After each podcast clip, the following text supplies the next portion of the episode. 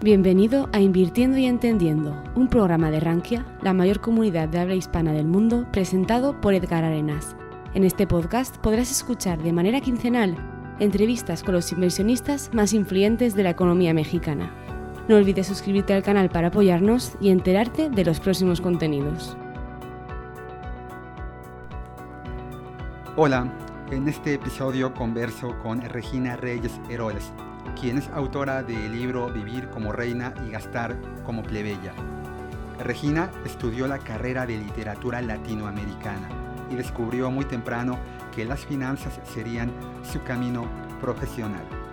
Su pasión por la literatura y por las finanzas hacen de esta plática una combinación única, en donde se mezclan su filosofía de gestión patrimonial con un amplio anecdotario que adereza con su muy particular estilo para charlar.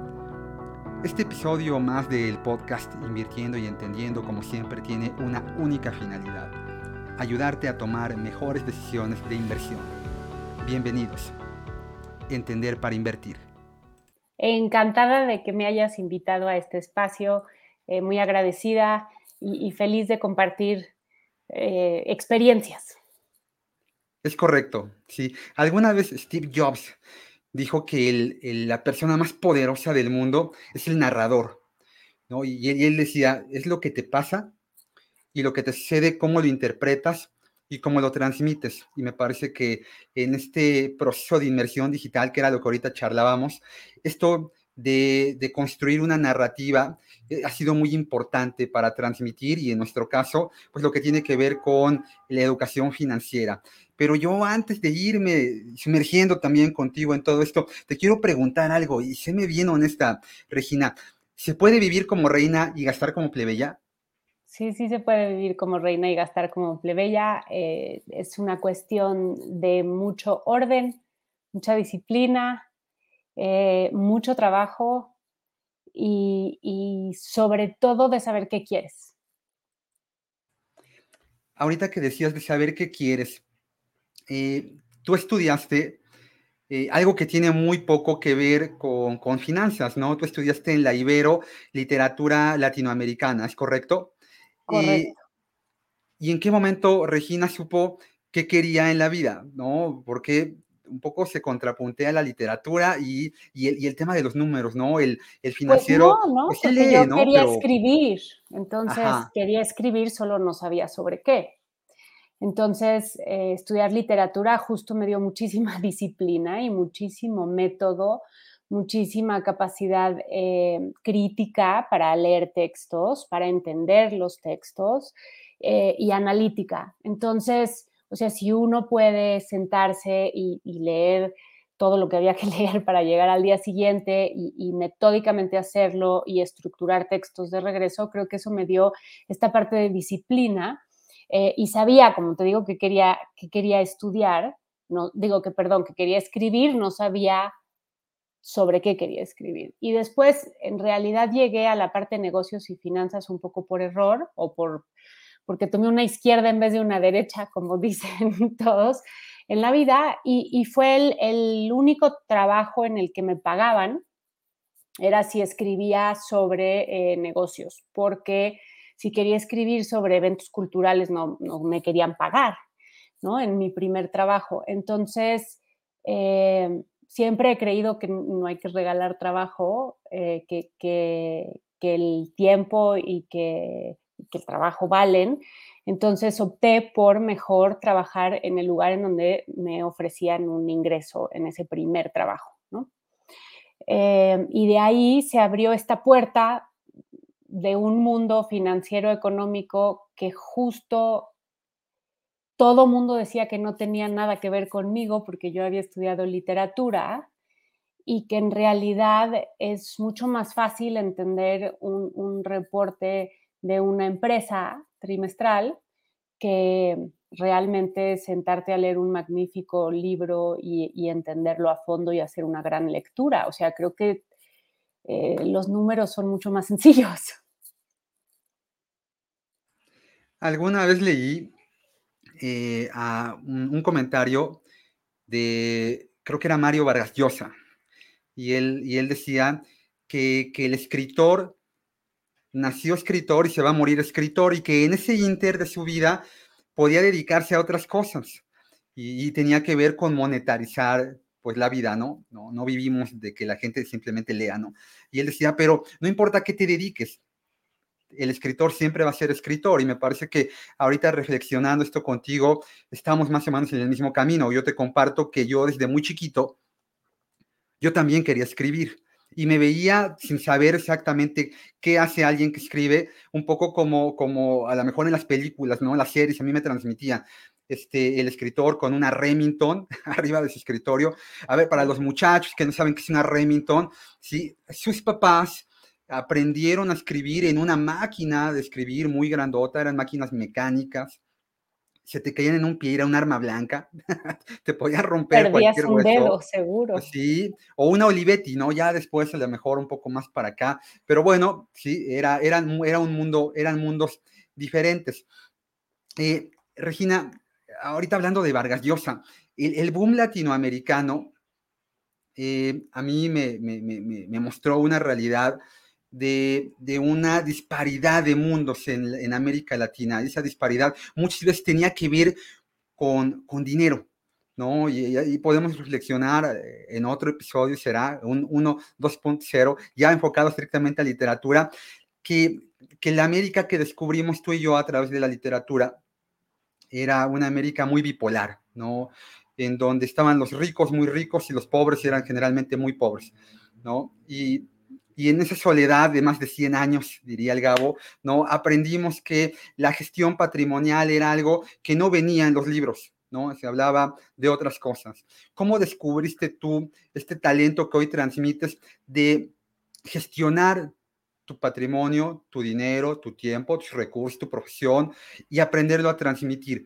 ¿Fue un momento de tu vida? ¿Fue una persona? ¿Leíste algo que le diera un cambio a esta vida, a tu vida?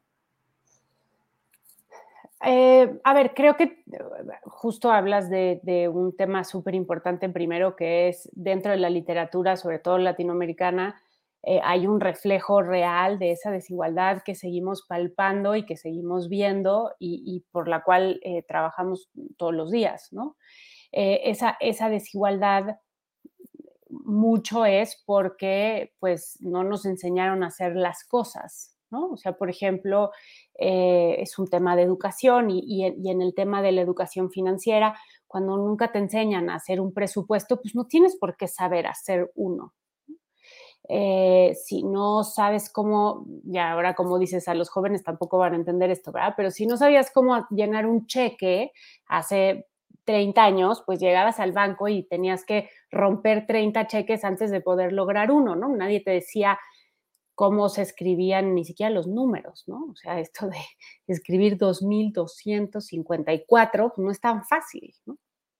Eh, entonces, digamos que de alguna manera yo caí en esta, en esta parte del periodismo financiero y de negocios porque quería un trabajo pagado, porque estaba buscando una, eh, lograr un ahorro para irme a estudiar periodismo en, una maestría y entonces pues, pues, eso había que pagarlo y había que pagarlo de alguna manera. Y mientras buscaba las becas y los financiamientos para irme, entonces tomé el trabajo que me pagaba. Eh, y, el, y, ese primer acercamiento un poco a, los negocios y a las finanzas fue para mí ese momento quizá, ¿no? De, de como dices tú, en el que me di cuenta de la, del manejo patrimonial, porque tenía yo que explicar las historias o contar las historias de empresas, ¿no? En esta revista de negocios en la que trabajé y me hacían leer los reportes trimestrales y este, cuánto habían ganado y cuánto habían perdido y por qué habían perdido. Entonces me di cuenta que eh, una manera en la que yo podía leer estos reportes financieros era tratar de empatarlos con lo que yo hacía. ¿no? O sea, eh, cómo es que sacaba, cómo metía dinero, cómo estaba ahorrando, cómo iba a pedir un financiamiento y traté de hacer esos paralelismos para entender algo que no, pues, que no me habían enseñado a hacer. Eh, tuve, tuve la oportunidad de que en, esa, en ese primer trabajo me eh, permitieran tomar un curso que daba la Bolsa Mexicana de Valores para periodistas. Y, y fue así un poco como digamos, me capacitaron en el trabajo para poder hacer el trabajo que, que, me habían contratado para hacer. Eso y una serie de personas que eh, me mandaban a entrevistar a economistas como tú, que sí sabían hablar del tema y me explicaban las cosas de una forma muy sencilla, me tenían paciencia. Em, creo que vivíamos en un mundo donde no éramos tan eh, ávidos de la inmediatez, ¿no? Entonces, las entrevistas tendían a ser más largas, podías repreguntar, no había este rollo de había que tener la nota en tres segundos, o sea, teníamos tiempo para investigar, para escribir, para pedir una segunda entrevista. Imagínate, ahora quién hace eso, nadie pide una segunda entrevista, para hacer grandes reportajes, ¿no? Entonces, eh, eh, en, esos, en ese tiempo, en ese momento, suena como la prehistoria y no fue hace tanto, eh, te lo juro. Este, pero bueno, en, esos momentos fue que fui encontrando en el mundo de los negocios estos, estos paralelismos con mi presupuesto personal, un presupuesto que estaba yo haciendo por una necesidad con una meta muy específica, que era quiero irme a estudiar una maestría de periodismo, ¿no? Entonces tenía que juntar X cantidad de dinero, tenía X tiempo para lograrlo, este, y X número de recursos para hacerlo. Entonces, de alguna manera fue armar pues un presupuesto eh, eh, basado en esta meta inicial y luego me ayudó la información que fui recopilando, viendo cómo funcionaban las empresas. Eh, la mayoría de, de los mexicanos hemos descubierto el manejo de nuestras finanzas de una forma muy empírica. ha sido novedoso, de hecho. Así es, es un proceso nuevo en, el, mexicano y, esto tiene que ver un poquito con nuestra historia reciente también, ¿no? A ti, a mí, y si por ahí la gente un poquito mayor a nosotros está escuchando o viendo este podcast, pues entiende muy bien que fuimos, somos tal vez la primera generación, Regina, de adultos que ya no vivió una, vivir una crisis, vivir adentro, de, sumergido dentro de una crisis. ¿no? Todavía nuestros papás en los ochentas, tal vez hasta mediados de los noventas, eh, vivieron estas eh, espirales inflacionarias, crisis devaluatorias, eh, tópicos que los tragó la cultura popular, la deuda, la deuda externa era la deuda eterna, y esto pues conlleva que hayamos, ah, tuviéramos que haber aprendido a manejar nuestro dinero, porque en un entorno en donde tú hoy comprabas algo y mañana eso costaba 1 o 2% más caro, ¿no? Espirales inflacionarias que, hoy suenan irreales. Hoy nos preocupa, Regina, ¿no? Escuchar. Y es que la inflación, dicen por ahí los economistas. ¿Por qué? Porque la inflación el año pasado tocó niveles del 10%. A ver, hace 25, 30 años en un año teníamos inflaciones de más de un 100%, eran tres cifras. En ese entorno era muy complicado hablar de ahorro, pues, porque a nadie no había un incentivo para ahorrar. Tenías que consumir hoy, porque si ahorrabas para comprar mañana, pues no, te alcanzaba. No, exactamente, ¿no? Este, entonces no había especialistas que hoy sí tenemos. E, esta, esta forma empírica en la que hemos aprendido sobre finanzas, eh, además ha sido muy rápida, ¿no lo crees? Esto tiene que ver mucho con las redes sociales. Y ahí, eh, además de que hay un aliciente para la gente, quien forma como tú, ¿no? Que se dedica de forma profesional a gestionar contenido este, bien estructurado, bien investigado, pero del otro lado, Regina, hay una moneda completamente diferente, que es la, la, personita que hizo un video de 20 segundos, de 30 segundos y que te está aportando contenido de calidad dudosa, que te quiere, eh, más que enseñar, mitifica, ¿no? Eh, las inversiones, el ahorro, el endeudamiento, ¿no? Eh, ¿qué, opinas de esto que está pasando en el mundo? Ahorita tú lo dijiste bien, ¿eh? Este tema de inmediatez, todo lo queremos rápido y fácil. ¿Qué, ¿Qué opinas de esto? A ver, creo que este es un tema en el que podríamos echarnos un episodio entero, pero creo que lo más importante es que la responsabilidad final es de quien tiene el dinero. O sea, eh, el dinero es mío, yo lo trabajé, yo voy a tomar la decisión de dónde lo voy a poner. Si yo se lo doy a un buen asesor financiero, me va a ir súper y establezco una buena estrategia de inversión con este asesor, me puede ir muy bien. Em, si decido hacerlo como en mi caso, ¿no? Autodidacta un poco porque voy leyendo y voy aprendiendo y además lo que hago es experimentar, entonces tengo muchos lugares en donde invierto el dinero porque estoy probando, ¿no? Productos, a ver cómo funcionan y de qué van y cómo, eh, qué me gusta y qué no y por qué. Eh, esa es otra manera de hacerlo. Y, después, al final, está esta responsabilidad, te digo, del, usuario final. Eh, vivimos en la inmediatez, tenemos que saber que el dinero nos costó mucho trabajo juntarlo. Entonces, ¿por qué creería yo que en un video de tres minutos voy a aprender todo lo que necesito saber para hacer una buena inversión? Eh, quizá es esta parte de que hemos dejado de cuestionar eh, al, al de enfrente. O sea, ¿por qué me está diciendo su grandísimo secreto para hacerme millonario en tres minutos sin cobrarme un peso? ¿Por qué hemos perdido ese, pues esas ganas de decir, de hacer esas preguntas, ¿no? ¿Por qué me están dando estos secretos?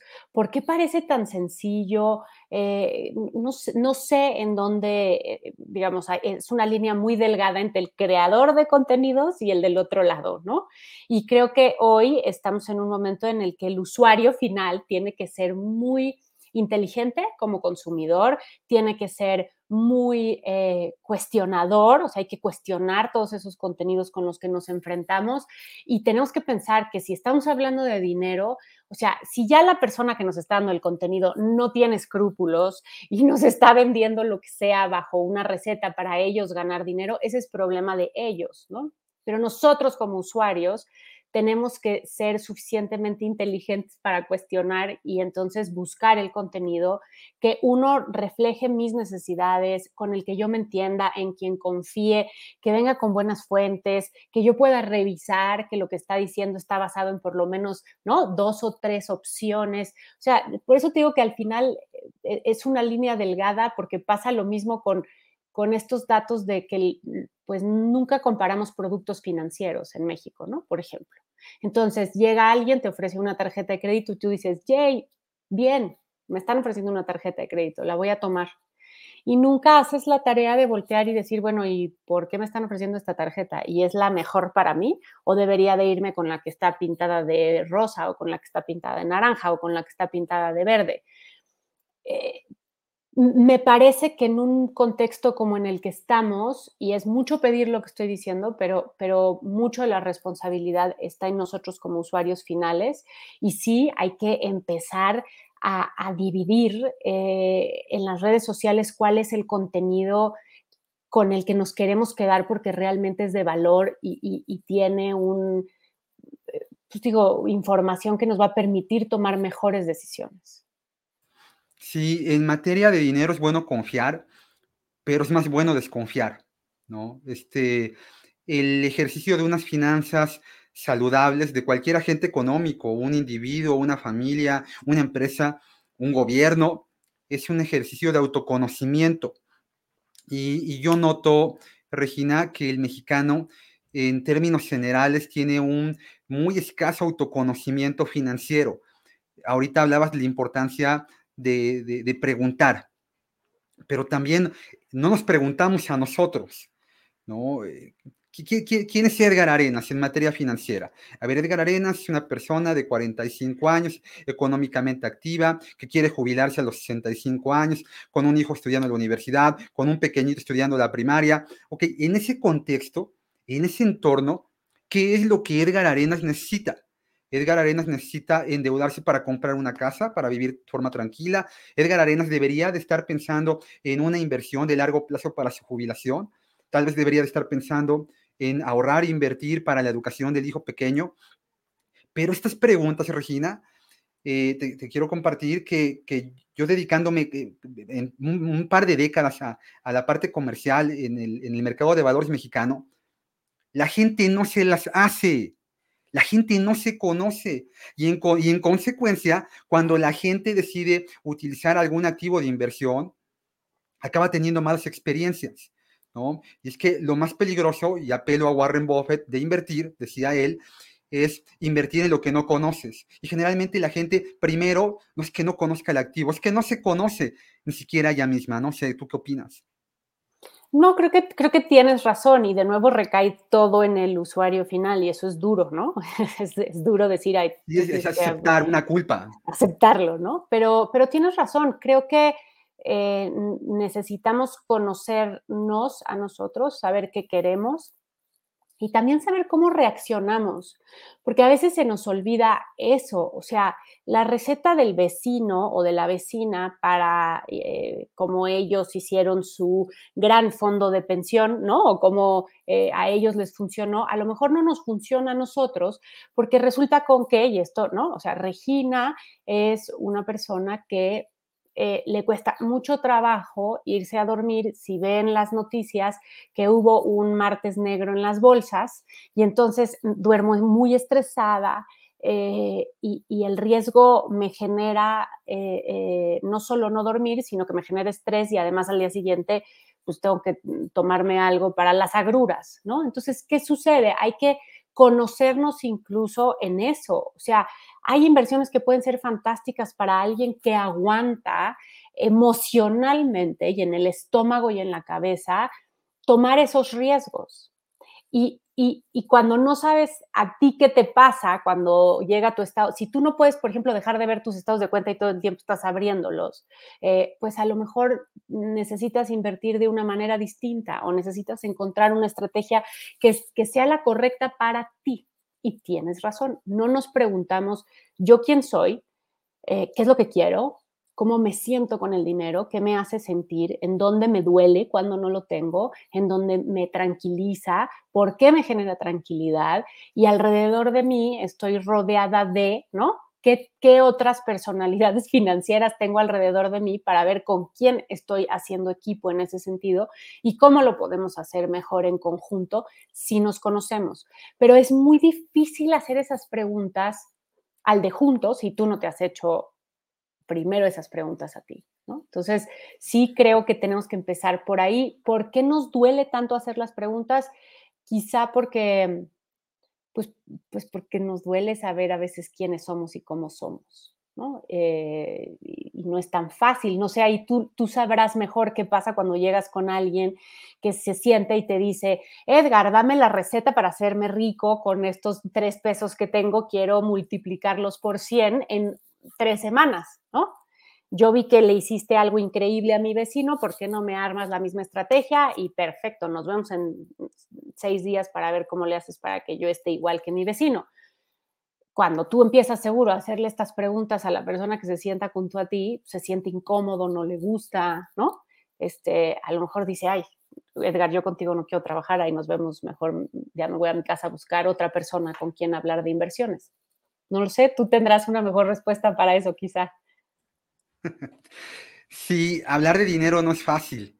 Este, no nos enseñaron, ¿no? Regresamos al tema, es un tema educativo, un tema formativo.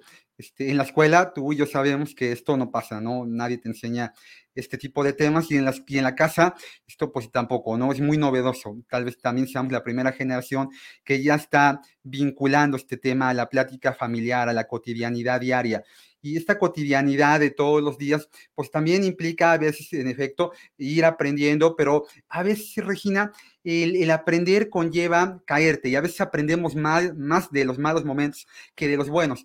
Cuando tú empezaste a hacer tus pininos en materia de gestión patrimonial, a comprar tal vez tu primer seguro de vida, a sacar tu primera tarjeta de crédito, a tener tu primera chequera. Decías, hoy los chicos ya no conocen las chequeras, este, pero a lo mejor tú tuviste tu primer cuenta de nómina, no lo sé.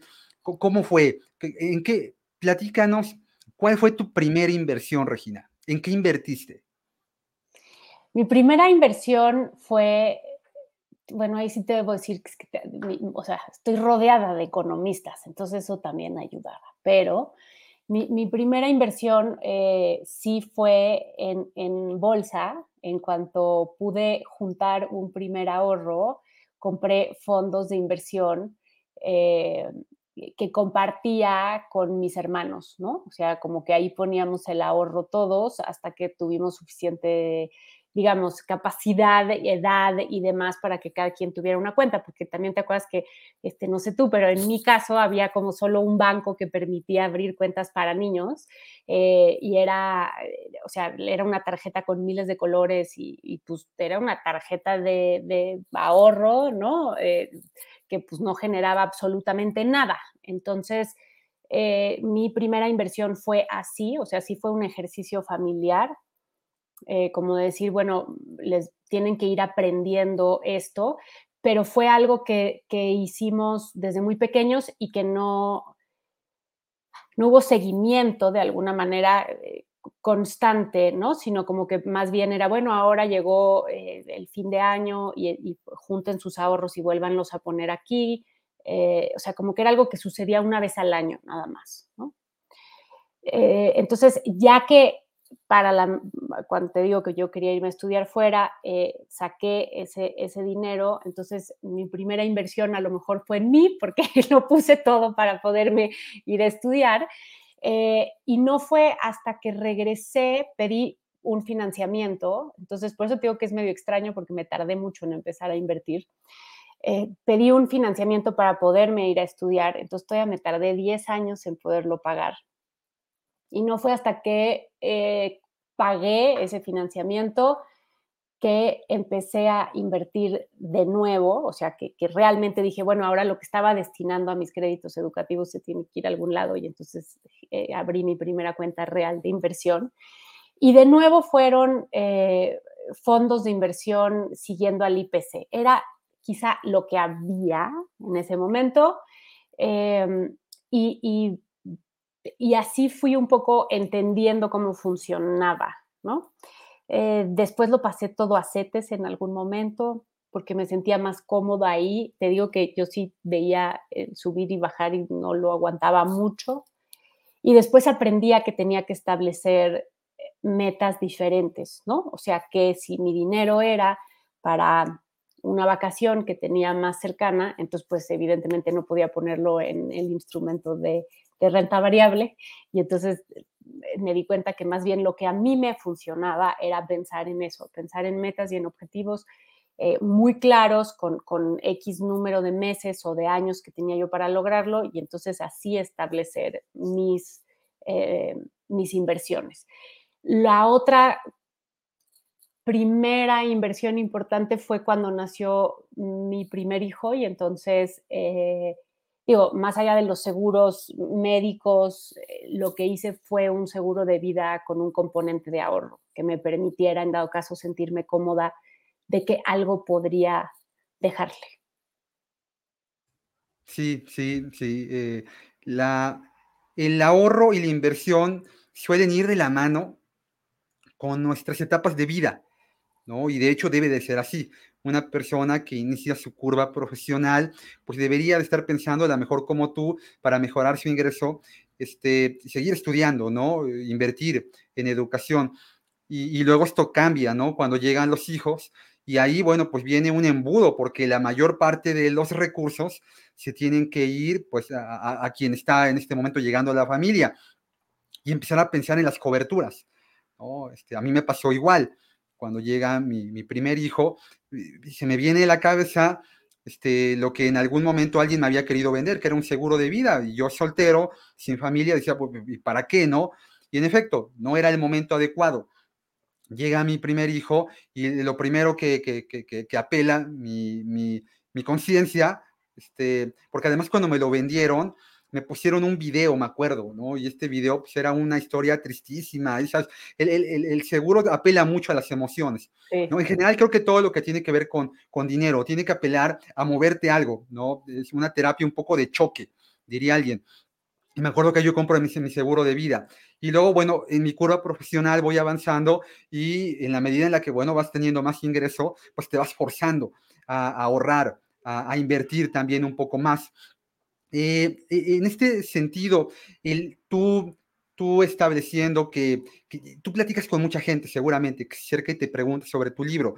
El mexicano eh, es, una persona que quiere aprender de, de ahorro, de inversión, de crédito, de endeudamiento, o tú percibes que vivimos, como decía alguien, ¿no? Este, aventamos la casa por la ventana y ahí Dios dirá mañana de qué vivimos, ¿no? Es, una, es un tema idiosincrático, ¿no? ¿Tú, ¿Tú cómo percibes al mexicano? ¿Sí quiere hacerlo o de plano somos como que, ah, pues ya Dios dirá luego qué pasa con, con, nuestro, con nuestra vida? A ver, yo creo que hay de todo y por su orden. Este, o sea, creo que hay muchas personas en México que efectivamente dicen esto de alguna manera se resolverá y está más allá de mí. Em, y a algunos les funciona y a otros no, ¿no? Porque además hay historias geniales de personas que dicen, es que yo lo dejé todo este, a la suerte y pues me funcionó. Mm, está, está, está, está increíble eso, lo que creo es que hay eh, a lo mejor una historia de 100, ¿no? Que logran eso y después son 99 que, que si lo dejaron a, a, la suerte, pues les fue fatal. Em, entonces, creo que hay de todo. Yo, yo sí creo que hay un interés, creo que le diste al clavo hace rato en términos de eh, la economía ha cambiado. ¿No? Llevamos eh, inflaciones estables y, un tipo de cambio, digo, no, no en los últimos dos años porque vimos ese 10%, ¿no? Pero, pero llevábamos un rato con una inflación estable, eh, con un tipo de cambio que funcionaba, eh, que, de alguna manera permitían ese, ese pensar en el dinero como algo que no solo era para la necesidad del día siguiente que ya no te iba a alcanzar si no lo comprabas en ese momento. Entonces, y una de las herramientas en donde lo puedes ver es la encuesta nacional de inclusión financiera. O sea, los mexicanos hemos cambiado desde que se empezó a hacer esa encuesta al día de hoy, pues hay más personas que pagan sus tarjetas de crédito en, totalidad, ¿no? Que son totaleros. Entonces, eso habla muchísimo de, de, los mexicanos. Hemos aprendido a usar este producto financiero y ahora hemos aprendido a que además hay que pagarlo siempre mes a mes completo. Eh, entonces, creo que sí queremos aprender de dinero, creo que sí queremos saber cómo ahorrarlo, creo que sí queremos hacer que este crezca, ¿no? E invertirlo y verlo crecer. La cosa es que no hemos encontrado, eh, a ver, no es, no es fácil, por un lado, estamos empezando en comparación con otros países en términos de, de educación financiera y de estabilidad macroeconómica, quizá, y además luego se nos viene la pandemia, eh, no lo sé, creo que es un tema más bien de que, de que nos cuesta trabajo esa constancia. Eh, a veces, y esto puede sonar muy simplista, pero somos un país que cada vez estamos más gordo, ¿no? Eh, un país que tiene unos índices de obesidad infantil sumamente altos. Y no es que no sepamos qué es lo que no debemos comer, ¿no? Eh, creo que un poco con el dinero eh, hay un paralelismo que por lo menos a mí me ha funcionado. Eh, a mí me encanta comer y me encantan el azúcar y me encantan los pasteles y si pudiera comería pan todos los días, todo el tiempo. Pero tengo un cierto autocontrol porque sé que eso pues me va a hacer daño, podría hacer que me dé diabetes, podría, podría hacer que después además mi tema médico y de salud me salga muchísimo más caro de lo que quiero que me salga, ¿no? Entonces trato de prevenir eso cuidándome. Y con el dinero es igual. Y yo creo que es más bien esa parte la más compleja, que en México pues si veníamos de una crisis en la otra, pues sí estábamos viviendo en ese día a día de decisiones inmediatas y planear hacia adelante y pensar en el largo plazo no era algo que tuviéramos que hacer o que pudiéramos hacer. Y estamos aprendiendo a hacerlo ahora. Entonces, no sé, creo que no es tan fácil, creo que sí es un cambio y creo que eh, lo que nos sucede es eso, que nos, en este mundo de la inmediatez, pues es muchísimo más fácil eh, dejarnos o permitirnos el, dulce, la golosina, el pan, eh, el exceso de sodio, comprar la comida que está hecha en vez de hacerla en casa porque no queremos planear, porque no nos damos ese tiempo y con el dinero es igual. Entonces te diría que no es un tema como de que culturalmente no nos importa el dinero y no queremos hacerlo, no, es un tema en donde estamos aprendiendo a pensar en el largo plazo, a prevenir y a tomar decisiones poniéndonos a nosotros mismos eh, pues en, prioridad número uno. Y eso es tanto en la parte de salud como en la parte de salud financiera. Sí, sí, te, tengo, conozco un, un, buen inversionista desde hace mucho tiempo, que es médico, y que él, él cada vez que lo veo me dice, oiga, don Edgar, al mexicano hay dos cosas que le duelen que le toquen.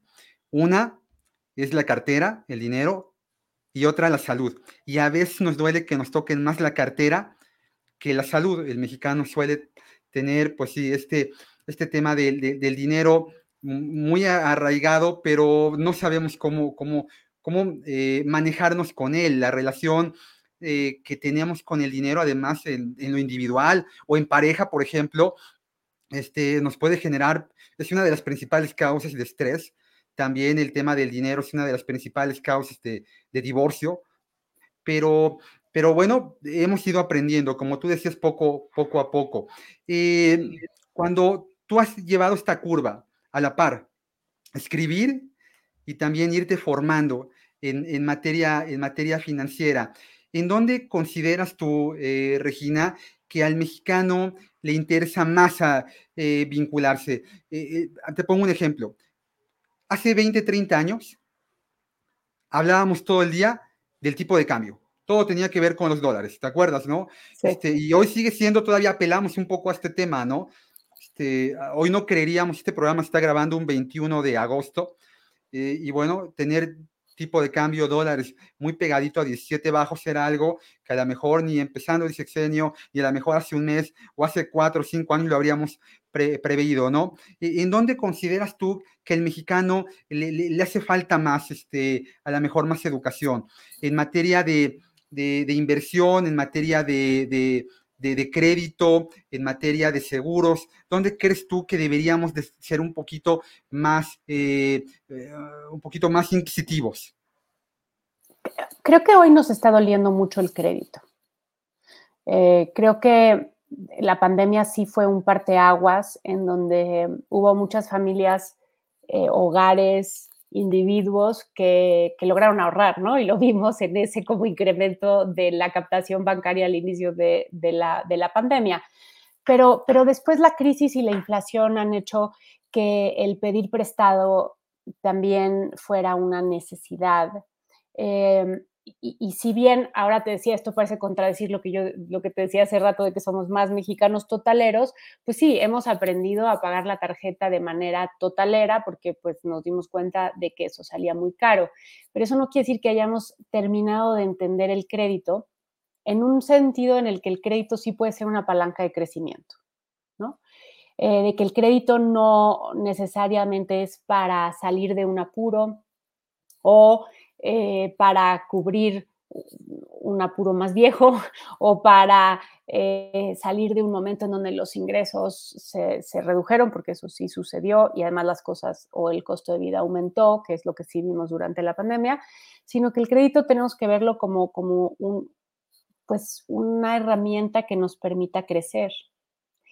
Eh, y, y creo que en el crédito hipotecario quizá es el ejemplo más claro que ahora puedo pensar, pero cuando vas a pedir un financiamiento para tener una casa, que es un, digamos, un bien inmueble que te va a permitir tener estabilidad a largo plazo o tener algo que después puedas rentar y tener un ingreso extra o tener algo que quieras heredar a tus hijos, no sé, ¿no? Eh, pues nos puede permitir generar patrimonio, que eso es un poco con lo que empezamos esta conversación, ¿no? Me decías, ¿dónde empezaste esa parte de decisiones de generación de patrimonio?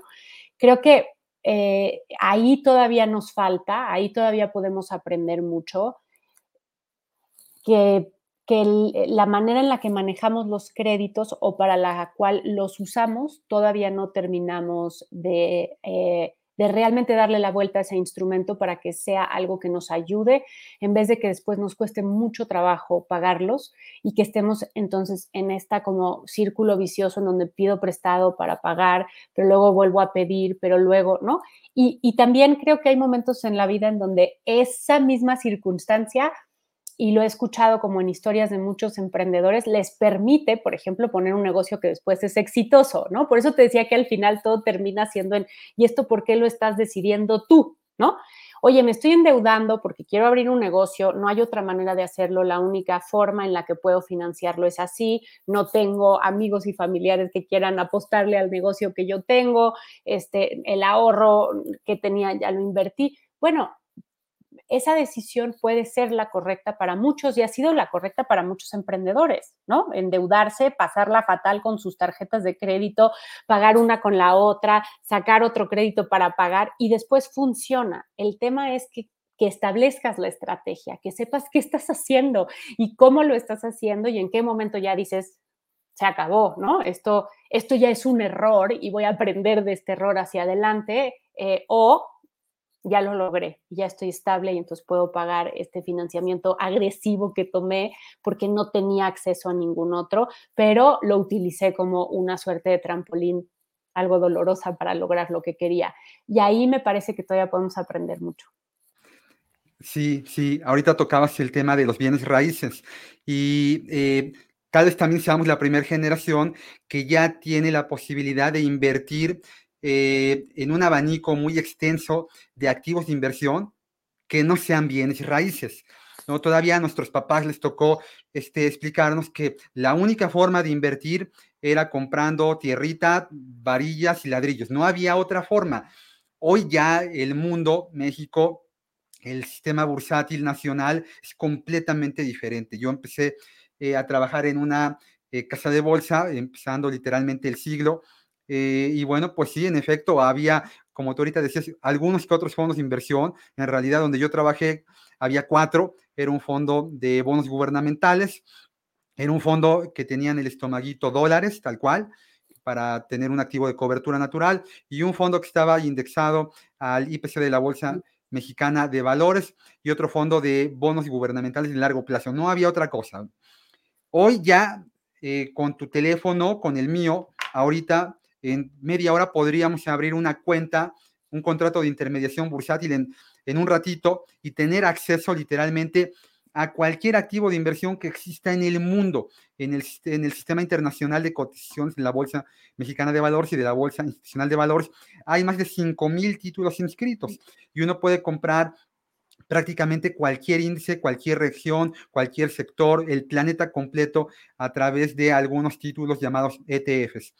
Eh, ¿Qué opinas, eh, Regina, de esta dualidad eh, sobre invertir en bienes raíces o y invertir en activos bursátiles? ¿Cuándo sí, cuándo no? ¿A quién sí, a quién no? A ver, a mí me encanta que las opciones existan, ¿eh? me parece súper interesante lo que estamos viendo eh, me parece que además podemos elegir invertir en pedazos, ¿no? O fracciones de ladrillos y varillas, como decías tú, o terrenos. O sea, el, tener esa posibilidad me parece espectacular. Creo que es más bien una cuestión, eh, de, como decías tú, de momento de vida, de perfil eh, y, y, sobre todo, de nuevo, de volverte a hacer esta pregunta de qué es lo que tú quieres, ¿no? Antes, cuando una persona te decía que rentaba en la casa en donde vivía, le decías, pero ¿por qué estás haciendo eso? Eso es una tontería, ¿no? Y ahora las personas te pueden decir, oye, pues sí, yo rento donde vivo porque, ¿qué crees? Tengo mi dinero invertido en propiedades, ¿no? En, en propiedades comerciales o en propiedades que este, industriales, ¿no? Que ahora resulta que están en algunas fibras en donde este, puedes invertir en, yo qué sé, algún proveedor que después le venda cables a Tesla en la fábrica de Monterrey, ¿no? Por decirte algo. Em, entonces, e, e, esa, esa oportunidad lo único que hace es abrir la puerta las, a que tú puedas decidir mejor qué es lo que se apega a ti, no todos están hechos para un crédito hipotecario a 30 años para hacerse de una propiedad, ¿no? Eh, no todos están hechos eh, para, para, pagar una renta y tener una, un compromiso de una renta por el resto de su vida porque tienen el dinero en otro lado. Creo que ahí es donde viene esa parte de nuevo de regresar y preguntar eh, por qué lo estoy haciendo y por qué esto es lo correcto para mí, y yo qué es lo que quiero y cómo me hace sentir este dinero, esta inversión, eh, dónde me genera tranquilidad, dónde siento esa tranquilidad eh, o dónde siento ese riesgo y, qué otras decisiones a lo mejor me impiden hacer, ¿no? ¿Por qué? Porque estoy poniendo este dinero en una propiedad como ladrillos y varillas cuando me gustaría ponerlo en otro lado. Entonces, me parece que eh, hay que balancear todo eso, hay que balancear tu perfil como persona, lo que tú quieres, hay que balancear el momento de vida porque también creo que eh, hace rato decías, hay bueno, alguien que cuando antes de que tú tuvieras a tu primer hijo, pues un seguro de vida no te hacía ningún sentido, ¿no? Y probablemente tomaste decisiones de inversión muchísimo más arriesgadas de las que puedes a lo mejor tomar eh, hoy, ¿no? Porque al final responde a un momento de vida y a una realidad distinta. No es lo mismo tener un hijo y saber que tienes que este, apoyarlo con la universidad, ¿no? Los años que le falten y luego tener otro chiquito que dices, y cuando este llegue a la universidad me va a salir en lo doble de lo que salió la del primero, ¿no? Entonces, eso hace que tu perspectiva cambie y que por lo tanto también cambien tus inversiones y quieras bajarle al riesgo o maximizar la rentabilidad. No lo sé. Entonces, te diría que yo creo que lo peor que podríamos hacer es decir, si tienes 20 años y no tienes dependientes económicos, entonces tienes que tener tu dinero totalmente puesto, en, ¿no? Si te interesan los bienes y, raíces, entonces aprovecha y entrale a las fibras o entrale a este, los ETFs o entrale a, porque, porque no responde a un perfil tan, a un perfilamiento tan sencillo, ¿no? Creo que, creo que hay que ver esta persona qué planes tiene en los siguientes 3, 4, 5, 6 años para ver también qué parte de su portafolio tendría que poner en ese lugar, ¿no? Porque además es, pues, cuánto tienes para invertir para decidir si te vas a meter en el rollo de si comprar un terreno y unos ladrillos o si mejor lo inviertes en un lugar en donde nunca vas a ver ni la tierra, ni los ladrillos, ni las varillas, pero algo de eso te va a estar regresando a, tu, a tu bolsa mes a mes. Sí, es muy cierto, es muy cierto. Y, me gusta mucho cómo enfatizas esta parte de que cada persona, así como una cebra, tiene las rayas diferentes en materia de inversión. No hay dos inversionistas iguales en este mundo. Y, es común que a veces el, el, inversor, sobre todo el muy principiante, te dice, bueno, hazme un portafolio de inversión, tú que le sabes a esto, como el que tú tienes, ¿no? Pero pues, obviamente eso no funciona porque mis objetivos, mi horizonte, temporal, mi, experiencia, mis necesidades de flujo de efectivo son completamente diferentes a las de otro individuo. Y esto eh, en materia técnica se le llama, se le denomina perfil del inversionista, que es ya de hecho un documento oficial obligatorio que la Comisión Nacional Bancaria y de Valores le exige, nos exige a todos los intermediarios, a todos los asesores registrados ante la MIB, eh, eh, hacer antes de que el inversionista ponga un peso en su contrato de intermediación bursátil. No pueden invertir, esto es algo que todos los inversionistas que van a empezar deben de tener muy claro. Ustedes no pueden invertir un peso si no se les aplicó este cuestionario previamente. Y ya como, el médico, ¿no? Ahorita que a mí también el médico, los médicos y la parte de gestión patrimonial me hace mucho sentido, ¿no? Es como ir al médico, ¿no? El médico no te dice, tómate este antibiótico y este analgésico sin antes haberte dado un diagnóstico. ¿Y cómo obtuvo el diagnóstico, Regina? Te pregunto, oye, Regina, ¿desde cuándo te duele? A ver, a ver, acuéstate, dime dónde te duele, pon tu mano. ¿no? Ya que el médico tiene el diagnóstico, entonces te asigna un tratamiento. Y así es exactamente cómo funciona la inversión, a través de este marco perfilatorio que determina si eres conservadora, moderada, agresiva. Y hoy, Regina, eh, en este contexto, ¿qué perfil de inversionista tiene? Eh, hoy Regina eh, está siendo un poco más arriesgada de lo que era hace un par de años. Em, debo decir que hace rato decías que es muy interesante aprender de los errores. Yo he cometido todos y cada uno de los errores en la lista de lo que no debes hacer con tus finanzas, todos. Em, y, eso ha sido muy interesante en este proceso porque creo que sí he aprendido de alguna manera esto que te decía yo de ser autodidacta, ¿no? De tener muchísima información y de tratar de aplicarla y después cometer errores, permite que luego como que reencuentres el camino que mejor te funciona. Yo hoy estoy siendo un poco más arriesgada eh, en mis inversiones de lo que era hace un par de años. Entonces tengo un perfilamiento, digamos, de moderado arriesgado, pero no soy súper arriesgado. Ya, ya. Y, actualmente, ¿qué te gusta para invertir? ETFs, eh, igual fondos de inversión, ya haces un poquito de compra en directo de acciones, este, utilizas algún papel bancario, ¿qué, qué haces en materia de inversión? Tengo, eh, o sea, inversiones en fondos porque eso siempre me ha hecho sentir tranquila, y entonces de alguna manera eh, balanceo mi necesidad de tranquilidad con eso. Eh, y sigo haciéndolo porque me siento además muy cómoda con eso. Llevo un tiempo un poco ya entrando a la parte de TFs y me gusta muchísimo, o sea, me parece que es interesante y que balancea mi portafolio de, o me permite súper diversificar mi portafolio, ¿no? De alguna manera, porque es una panza grandota en donde caben un montón de cosas, incluso más grande que, que eh, los fondos de inversión y en donde tengo acceso a cosas que me parecen mucho más interesantes.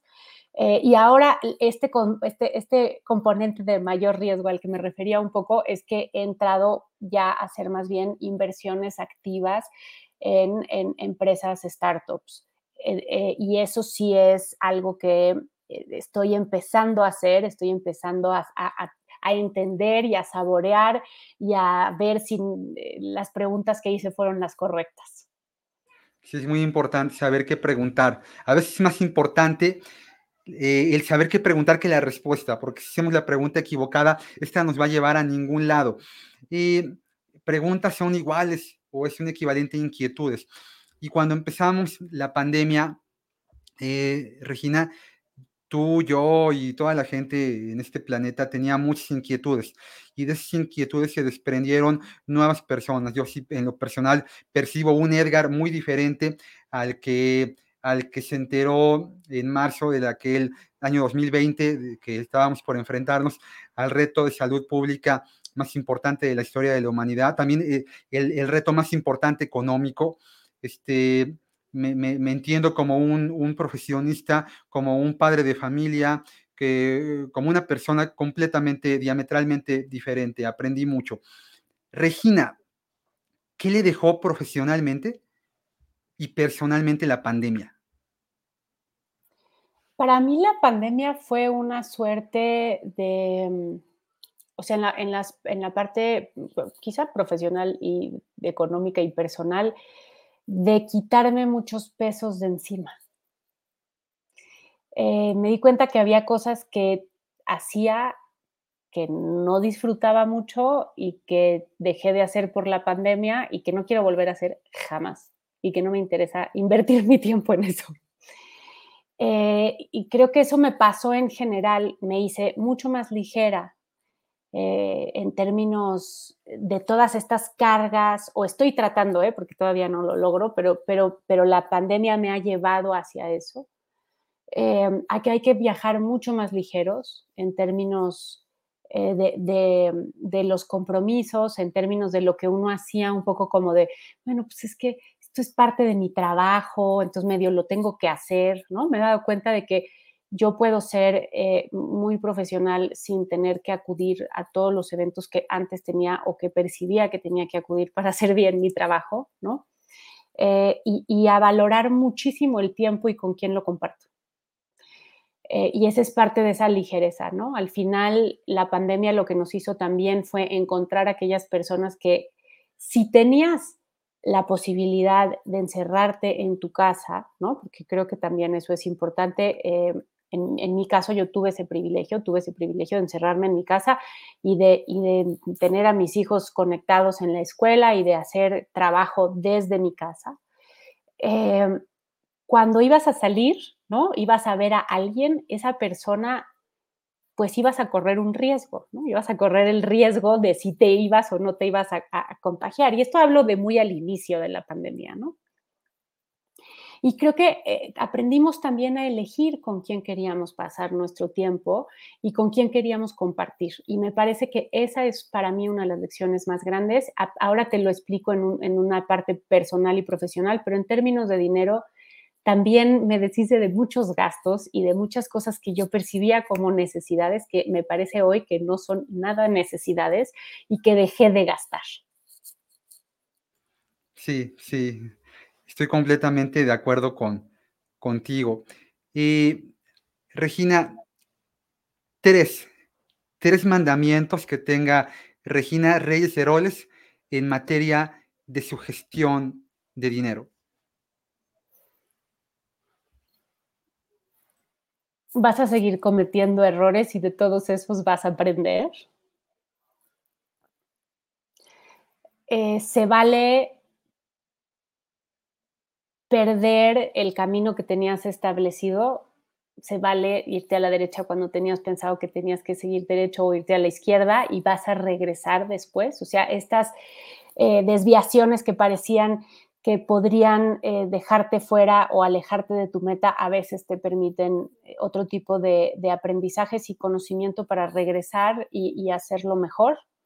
y tres, el dinero es tan solo una herramienta que te puede generar eh, mucha tranquilidad y mucha posibilidad de tomar las decisiones de lo que a ti te gusta hacer. tú hoy le darías un consejo a la Regina que empezó en este medio, ¿qué, ¿qué le dirías? ¿Hay algo importante? Sí, le diría, invierte muchísimo antes de lo que empecé a invertir, eh, hazlo mucho más constante, porque tenía temporadas en las que no era tan constante en ese proceso de inversión para aprovechar el interés compuesto. Eh, y sobre todo, creo que sí le diría, eh, tu colchón para la emergencia tiene que ser más grande. Sí, sí, sí. Eh, dos puntos. Uno, ahorita que hablabas de, empezar a muy temprana edad, este proceso es muy importante. Alguna vez le preguntaron a Warren Buffett qué error había cometido él al invertir.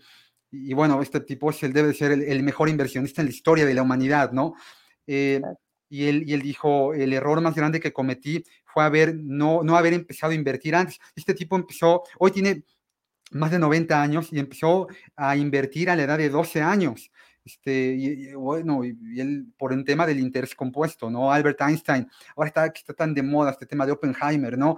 Pues Albert Einstein, que, que, es un físico fantástico, un, un, matemático genial, que un poco, a lo mejor no mucho entendía de lo que tú y yo ahorita hablamos, pero sí entendía el poder de las matemáticas y él decía, él escribió, eh, el poder más importante, la fuerza más poderosa del universo, no es el átomo, no es el electrón, no, es el, protón, es el interés compuesto, ¿no?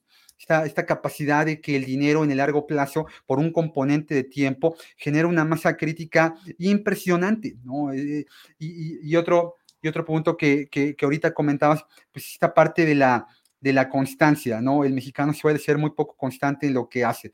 Tenemos cualquier cantidad de memes, cualquier cantidad de, ¿no? ¿Y cómo te fue, ¿no? En febrero con el tema de la dieta, con el tema del gimnasio. Bueno, pues imagínate en alguien que para que llegue obtenga su libertad financiera, tiene que hacer esto, tiene que ahorrar, tiene que, y ahorita tú lo explicaste muy bien, ¿no?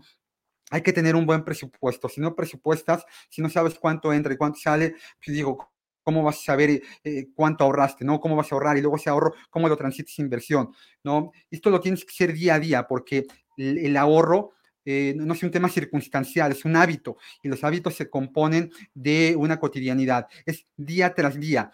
Mm, esta cotidianidad de, de, Regina y en todo el tiempo que lleva en este medio, seguramente la ha llevado, ahorita hablabas de desviaciones, ¿no? Pero generalmente quienes están involucrados, quienes tienen esta vocación de la escritura, tienen también la vocación de la lectura, ¿no? Y aunque a veces por ahí solemos leer una que otra cosa, ¿qué, libros nos recomendarías en materia de, educación financiera, eh, libros que te hayan marcado a ti en lo personal, en la gestión patrimonial o de tu familia?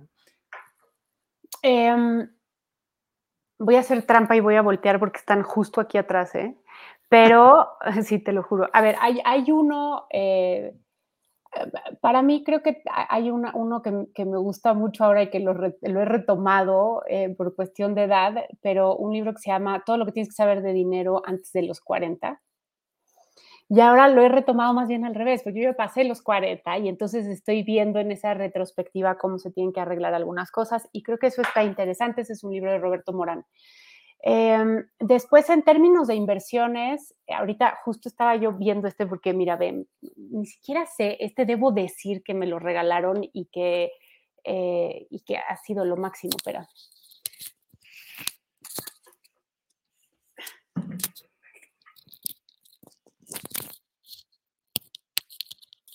ya te hice perder mucho tiempo en este proceso, pero... No, encantado de que nos recomiendes libros. Yo los tengo a mi em derecha, yo los tengo atrás. Luego cuando estoy impartiendo algún tema y me dicen, oiga, ¿y qué libro? Pues espérame, deja, yo también me tengo que voltear y, buscarlo y tomarlo.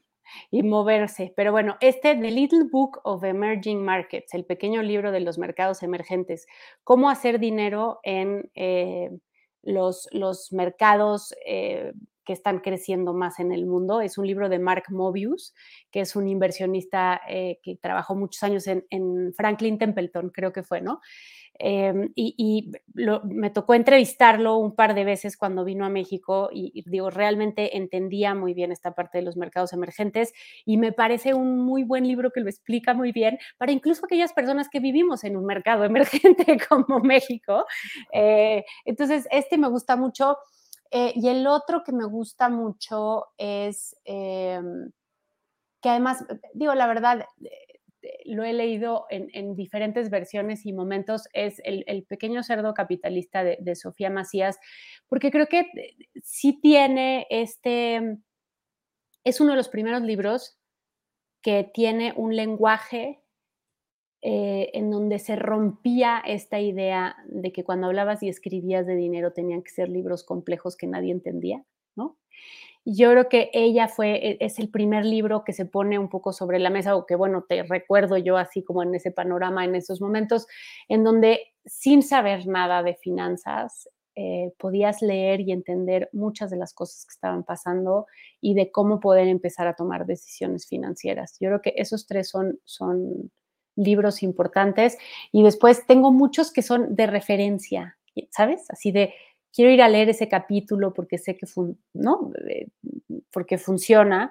Eh, y, la otra, debo decir, hay un, pequeño libro que se llama eh, The Quaker Book of Wisdom, que es el libro de conocimientos o de sabiduría cuáquera, que es un libro chiquito, me falla ahorita y no me acuerdo, o sea, se apellida Smith el autor, pero no me acuerdo el primer nombre, y, que tiene una manera de, ver y abordar el dinero eh, muy interesante.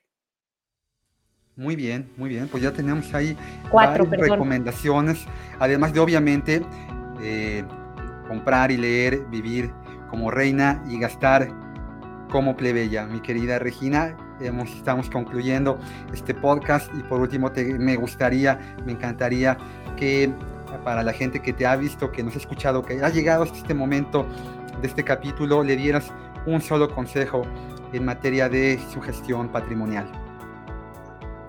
Empieza hoy. No dejes pasar más tiempo.